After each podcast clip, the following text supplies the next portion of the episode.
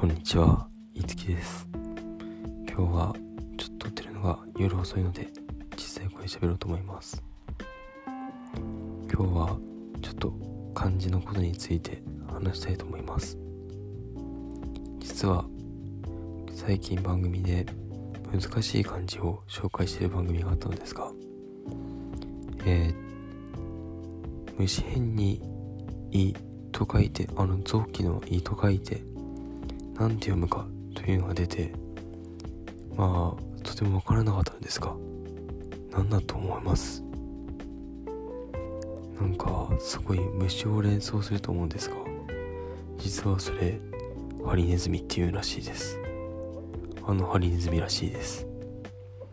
とてもびっくりしたので今日ちょっと話したいなと思っていました。